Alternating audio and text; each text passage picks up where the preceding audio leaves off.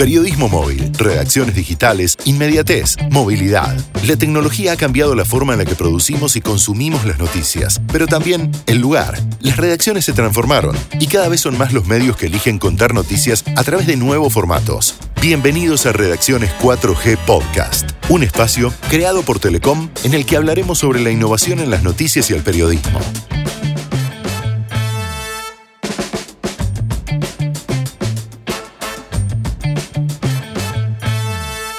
Feliz 2022 para todos y todas. Mi nombre es Irina Sternik. Yo soy Eduardo Aguirre y es un placer para nosotros inaugurar la tercera temporada de Redacciones 4G Podcast. Celebramos además el tercer año consecutivo del podcast y haber superado la mayoría de edad en lo que a capítulos se refiere. Es que de acuerdo a tendencias conocidas el año pasado, si un podcast supera los 21 episodios, está en el 1% que sobrevive al promedio. Es muy interesante esa investigación realizada entre los más de 2 millones de podcasts existentes y publicada por Visualize Value, que dice que el 90% de los podcasts no pasan del episodio 3. Son 1,8 millones de los que se rinden. De los 200.000 que quedan, muy probablemente el 90% abandonará antes de 20 episodios. Entonces, los números indican que estamos entre los 20.000 realizadores de podcast que sobreviven en las estadísticas. Ese mismo estudio, Edu, hace hincapié en que los creadores piensan que es un mercado saturado, que es demasiado tarde para iniciar un YouTube, un blog, un podcast o un boletín informativo, pero no. Porque lo más importante no es poner en marcha un proyecto, sino perseverar en él. Y ahora sí, damos comienzo a esta nueva temporada. En esta oportunidad vamos a hablar de innovación. ¿A qué te remite este término en ámbito del periodismo? Lo primero que me surge está relacionado con los medios llamados nativos digitales o neomedios, como los denomina Mauricio Cabrera en su newsletter especializado que se llama The Muffin. Exactamente. En nuestro imaginario suele persistir la idea de que solo innovan los emprendedores que crean sus propios medios y comienzan con una estructura liviana, ágil y muy ávida para implementar nuevas ideas. Pero, ¿qué pasa con las grandes organizaciones periodísticas? ¿Cómo hacen para innovar y seguir siendo relevantes? De eso vamos a hablar entonces, de innovación en una mega organización multimedial como es RTVE, Radio Televisión Española, referente indiscutido del periodismo y de la comunicación de habla hispana. Ciertamente. En las grandes organizaciones suele ser más complejo implementar iniciativas que signifiquen cambios radicales en los modos en los cuales estructuran su trabajo comunicacional. Pero del otro lado de la moneda, cuentan con los recursos que les permiten impulsar la evolución. En el caso específico de RTV, hace ya dos años que aplicaron la inteligencia artificial en sus diferentes áreas de trabajo. Por ejemplo, durante 2020 usaron un sistema automatizado que redactó más de 80.000 notas sobre los resultados de la segunda B de la Liga de Fútbol y las categorías femeninas, incluyendo infografías. Otro caso destacado de uso de inteligencia artificial en RTVE es el fondo documental para el metadato automático de 11.000 horas de video de informativos y programas de archivo. Se trabajó sobre material ya digitalizado, pero del que se tenía poca información por su procedencia o antigüedad. Se utilizaron tecnologías del habla, procesamiento del lenguaje natural y hasta visión artificial. Es que como dice nuestro invitado en este episodio, hablar de RTVE es hablar de la historia misma de España. Y en este sentido, la institución contaba con muchos rodajes interesantes grabados sin audio y archivados con datos limitados que a partir de esta experiencia pudieron ofrecer un mayor uso al tener más facilidad de recuperación y reutilización a través de metadatos más completos y precisos logrados justamente en mucho menos tiempo y con menos recursos. En este análisis de los contenidos audiovisuales o en cómo se podía aplicar en ellos el Big Data, se investigó la transcripción a texto de las grabaciones, el reconocimiento de hablantes, caras, edificios emblemáticos y logotipos y su ubicación en un código de tiempo de la grabación. Otra experiencia destacable de uso innovador de nuevas tecnologías se dio a mediados de 2021 cuando la organización participó del Festival de Teatro Clásico de Almagro con un estreno de ficción sonora de Radio Nacional España titulado La Reina Muerta, que incluyó un importante reto tecnológico, lograr la primera retransmisión 5G de RTVE. Para llevarlo a cabo utilizaron una red portátil 5G para uso privado que les permitió llegar en directo a todos los públicos mediante todas las plataformas de RTVE. La emisión convencional en radio clásica, en streaming de video, en RTVE digital, la aplicación Más 24 y las redes sociales de Radio Nacional España. Como vemos, ser grande también tiene sus beneficios en materia de innovación. Pero para conocer más y con mayor profundidad, convocamos un invitado muy especial quien ocupa un puesto estratégico en la radio televisión española.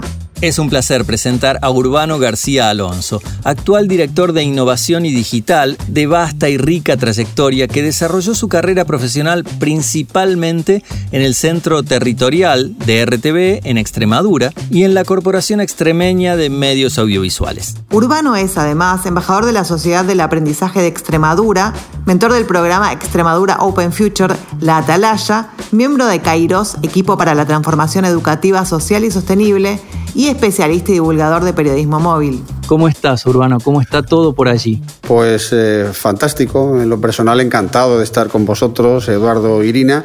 Y aquí, bueno, pues ya sabéis cómo están las cosas en todo el mundo en relación a la, pandemia. Para que os hagáis una idea, en Radio Televisión Española somos unos 6.500 trabajadores y aproximadamente 2.000 están en este momento contagiados por COVID. Fíjate, Eduardo, que, yo vengo ahora mismo de lo que podríamos llamar la redacción digital, entre comillas, en la que hay habilitados aproximadamente unos 80 puestos y solo estábamos dos personas en la tarde de hoy. O sea que seguimos fomentando mucho el teletrabajo porque ciertamente el trabajo en remoto es el que nos puede sacar un poco de esta sexta ola por la que andamos ya aquí. Wow. Bueno, ¿nos podrías describir eh, básicamente tu posición, tus responsabilidades? Bueno, pues el, el, sentido de esta dirección es un sentido muy transversal, con la intención de romper los tradicionales hilos verticales entre televisión, radio y la parte digital y tratar de alguna manera de que con esa transversalidad vayamos evolucionando de una compañía tradicional broadcast de televisión y radio hacia una factoría audiovisual que genere productos para todas las plataformas, todos los contenidos, todos los soportes, todos los grupos de edad. Yo, por, resumir mucho, cuando la gente me pregunta cuál es el objetivo de, de esta dirección, les digo, bueno, un poco en broma y un poco en serio, que el objetivo es que en cinco años esta dirección no exista. Me preguntan, bueno, pues, ¿tan pronto quieres marchar? Y digo, no. Lo que ocurre es que si en cinco años desaparece, significará que la innovación y lo digital están tan imbricados ya en la organización que no será necesario tener una dirección para llevarlo. Urbano es la misma transición que se dio hace 10 años aproximadamente en las redacciones de papel y la parte digital de los periódicos, pero a nivel imagen en televisión. ¿Cuáles son los departamentos que comprenden toda la estructura? Bueno, sí, es un traslado similar. ¿no? Yo creo, eh, Irina, que en definitiva del encuentro con redes sociales y con Internet, los medios de comunicación, digamos, tradicionales que vivían en una situación de placidez, es decir, la radio, la televisión y la prensa escrita, no es que hayan muerto, pero han quedado trastocados para siempre. Y si os fijáis, en todos coincide un detalle. Todos adoptamos la piel del, del verdugo que casi acaba con nosotros, que es Internet. ¿no? Tenemos a los diarios haciendo vídeos, tenemos a las televisiones haciendo uh, webs. Bueno, aquí se sigue manteniendo esa estructura, como decía, excesivamente vertical y sigue habiendo mucha diferenciación entre televisión, radio y, y, la parte digital. Yo suelo decir que no hay que tener una estrategia digital, sino una estrategia integral en un mundo que es digital. Es algo verdaderamente diferente, de tal modo que toda la redacción pueda realizar contenido social y que seamos sociales antes que radiofónicos y televisivos, porque creo que hay un doble cambio de paradigma en el, tanto en el consumo audiovisual como en la producción audiovisual. Y ante este nuevo cambio hay que cambiar los roles profesionales, hay que cambiar los flujos de trabajo, las propias categorías. Y creo que esta es una tarea pendiente y que muchos países que supuestamente están más atrasados en esa evolución que, aquí en España, pues van bastante más adelantados. Es complejo, ¿eh? en una compañía como esta, pensad 6.500 trabajadores con una edad media superior a 55 años, aunque esto, Edu, ¿verdad? Siempre hablamos de, de una edad eh, más que biológica, una edad mental, ¿no? sentirse joven en beta permanente y tratar de tener la innovación, yo suelo decir, en lugar de nuestro ADN, en nuestro ADR, es decir, aprender, desaprender y reaprender.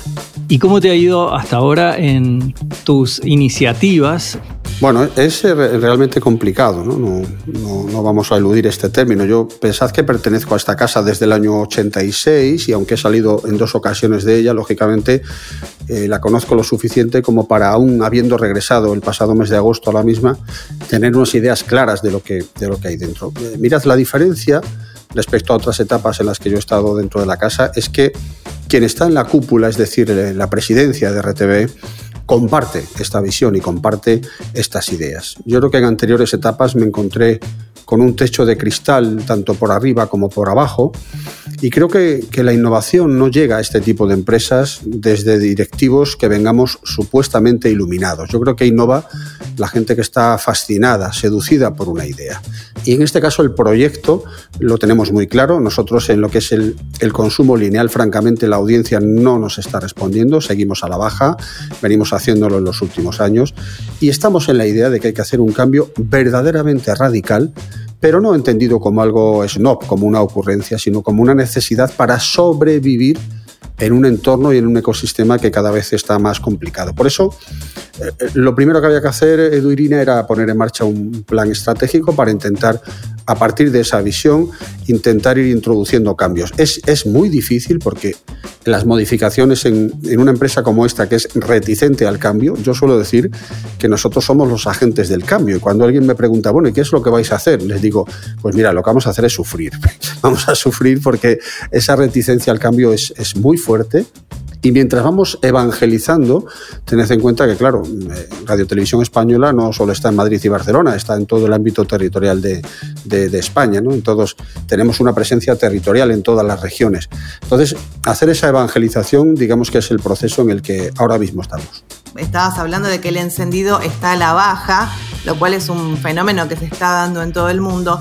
¿Ustedes utilizan la estrategia de reutilizar contenido de la televisión en redes sociales o tienen un departamento con contenido paralelo en Instagram, TikTok, Twitter? Aparte, algo interesante que mencionabas con respecto a la edad de la gente que trabaja en el canal es que estas plataformas que te mencioné en general son generadas por sub 30.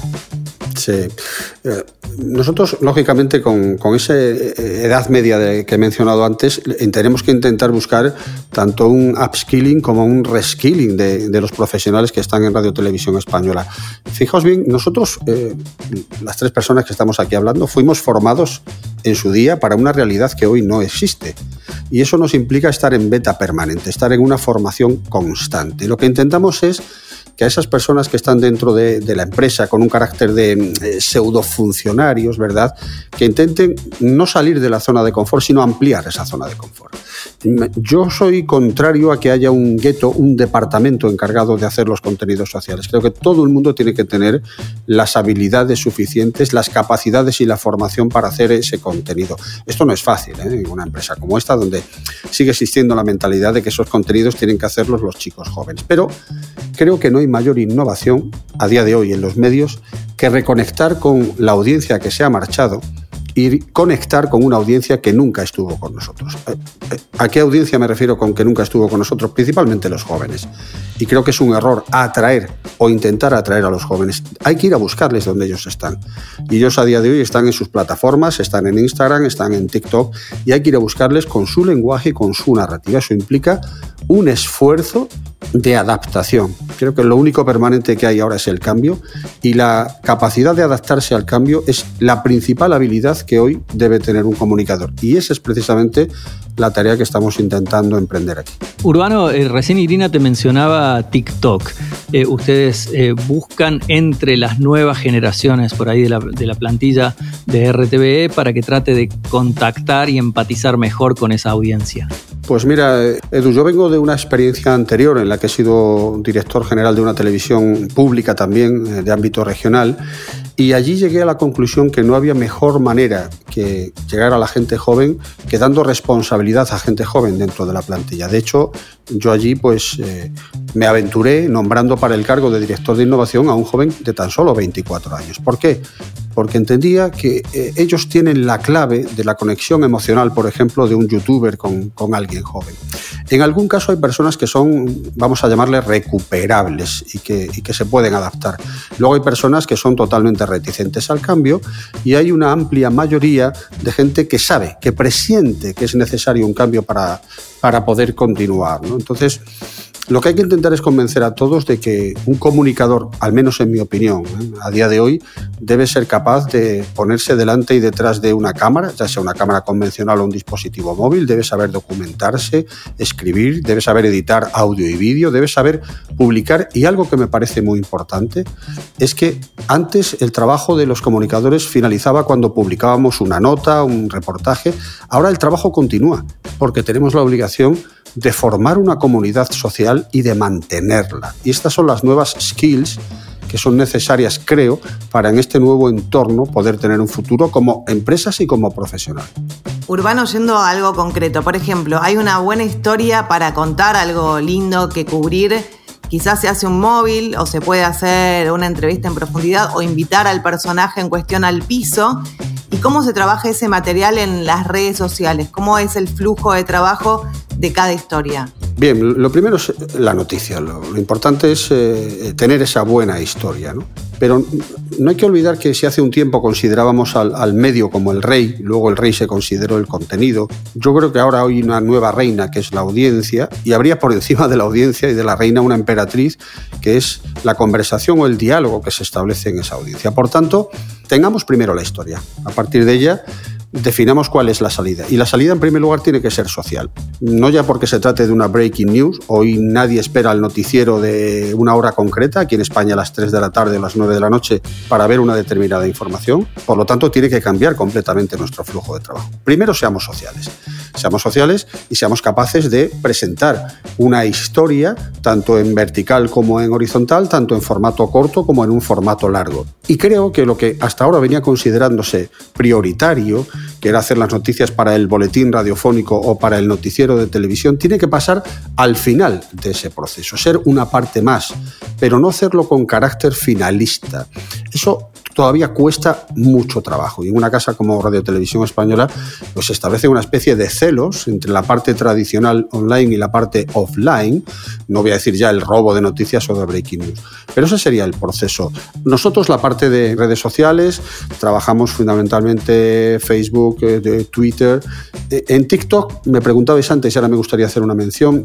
Yo revisando un poco el uso de TikTok en los medios, me fijaba mucho en lo que hacía Jorgensen en Washington Post. Básicamente lo utiliza para mostrar interioridades de la redacción en un formato muy divertido, muy cercano a los jóvenes. Creo que todavía hay mucho por experimentar, tanto en ese campo como, por ejemplo, en el de la 360 grados.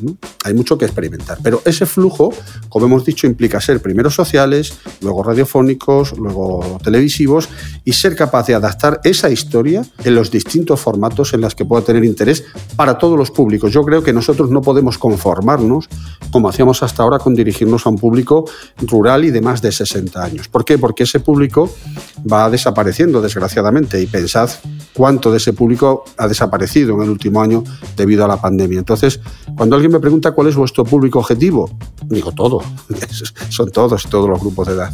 Hace un tiempo leí una, nota en, la web justamente de RTV en el cual eh, se hacía mención de que cumplía un año la utilización de inteligencia artificial en la, la estructura, en la organización, en el flujo de trabajo. ¿Cómo lo tienen integrado al uso de la inteligencia artificial bueno, yo, creo que todavía, a pesar de que llevemos dos años, hemos consumido casi todo este tiempo en una fase, vamos a llamarle experimental. Es decir, eh, prevemos su uso, por ejemplo, en la celebración de, de elecciones, de comicios electorales, para la realización de crónicas muy personalizadas, también en crónicas de categorías y deportes que habitualmente no tienen presencia en nuestras emisiones convencionales.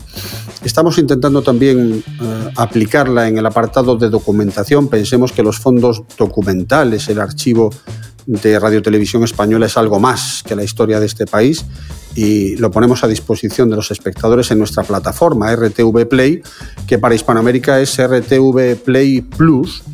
Y entonces esa, esa, utilización está siendo un poco en estos ámbitos, eh, fundamentalmente en la redacción automatizada de textos, también en el apartado de, de, archivo y de documentación, y básicamente ahí es donde de momento la estamos utilizando. Yo creo que todavía nos queda mucho camino con respecto a la inteligencia artificial y vamos a continuar esos pasos. Eso, ¿cuál querrías que es el próximo paso de la integración de la inteligencia artificial en redacciones? Eh, en primer lugar, derribar el, eh, el muro de resistencia que se pueda plantear, porque todavía existe, cuando uno menciona la, la, posibilidad de que un robot redacte noticias, inmediatamente por parte de los informadores hay una, una, reacción negativa, una reacción defensiva. Y lo primero que uno piensa es esa especie de robot humanoide que se va a sentar en una silla va a realizar ese trabajo, cuando en realidad, bueno, pues con una CPU, con un, una computadora personal, eso efectivamente se hace. Entonces, esa fase inicial a mí me parece muy importante. Me parece muy importante dejar ver que con la inteligencia artificial se llega a lugares donde no llegábamos hasta ahora. Es decir, no se trata de sustituir el trabajo que pueda hacer un redactor, sino el llegar, como os he citado, en caso de deportes o de categorías, por ejemplo, deporte femenino, deporte de personas con discapacidad, de llegar a sitios donde no llegábamos antes. Entonces, yo entiendo que la aplicación debe ir por ahí, por una forma de trabajar la proximidad, algo que en un medio a nivel nacional a veces es complicado, pero poder trabajar la proximidad con una inteligencia artificial que nos facilite los pasos para la, la, elaboración de nuestros productos. Urbano, te pregunto la última por mi parte. Sé que sos un experto en herramientas de periodismo móvil. ¿Qué herramientas o aplicaciones nos recomendarías para utilizar en el trabajo diario de cualquier periodista y de nuestros oyentes? Sí que os voy a decir una cosa, mirad, eh, unos meses antes de la pandemia yo recibí un premio en negativo de una asociación de la prensa de mi región, eh, en negativo, porque ellos opinaban que cuando yo defiendo el periodismo móvil estoy denigrando la profesión periodística. Fijaos bien, llegó la pandemia y algunos de esos que en aquel momento me dieron el premio me llamaron para preguntarme qué modelo de smartphone compraba, qué aplicaciones. ¿Un antipremio te dieron? Sí, sí, un antipremio, sí, sí, fue un premio en negativo, exacto. Y esto fue solo unos meses antes de la pandemia. Y fíjate cómo cambió todo y a raíz de la pandemia solo podíamos entrar en las casas de la gente con un teléfono móvil. Yo básicamente, como he ofrecido formación tanto en Android como, como en iOS, bueno, pues Edu conoce las herramientas eh, básicamente para la filmación, aparte de las aplicaciones nativas de cada teléfono, yo suelo utilizar Filmic Pro y a la hora de la edición suelo utilizar KineMaster en Android y LumaFusion en iOS. Curiosamente ya KineMaster desde hace no mucho tiempo está, está en uso también en la plataforma de Apple, con lo cual tiene un manejo bastante, bastante intuitivo. Luego a nivel de audio, en el entorno iOS Apple, Ferrite me parece la, aplicación eh, sin duda que, que, más se obtiene y bueno, luego hay muchas, ¿no? Eh, Record Pro, etcétera, hay muchísimas.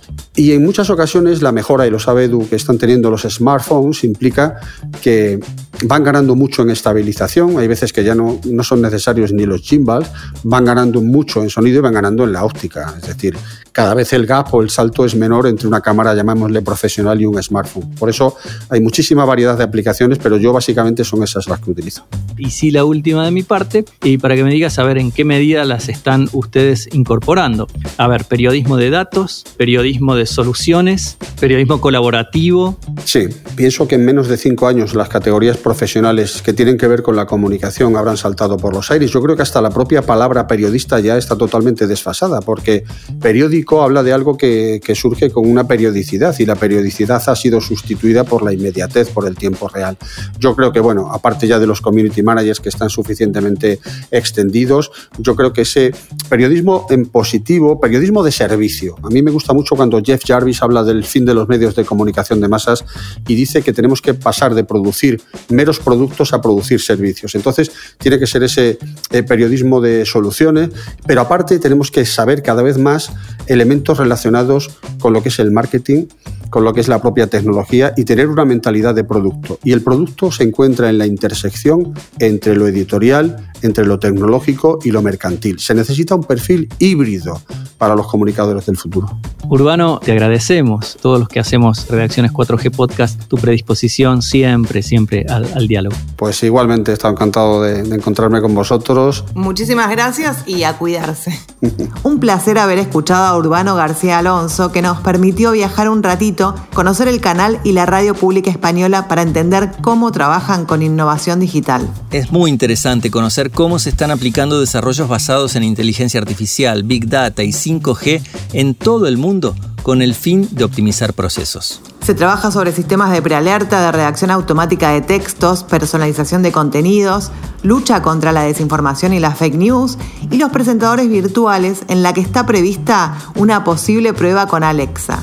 Así lo indica el Observatorio para la Innovación de los Informativos en la Sociedad Digital, una iniciativa dedicada a la investigación de la que participa la Universidad Autónoma de Barcelona junto a RTVE. Durante 2022 seguiremos de cerca cómo vienen estos procesos en Argentina y en América Latina. Y no te olvides de dejarnos tus comentarios si nos estás escuchando en Spotify o ponernos estrellitas si te gustó nuestro contenido. Seguinos, activa la alerta en la campanita y contanos por redes sociales qué temas te interesan.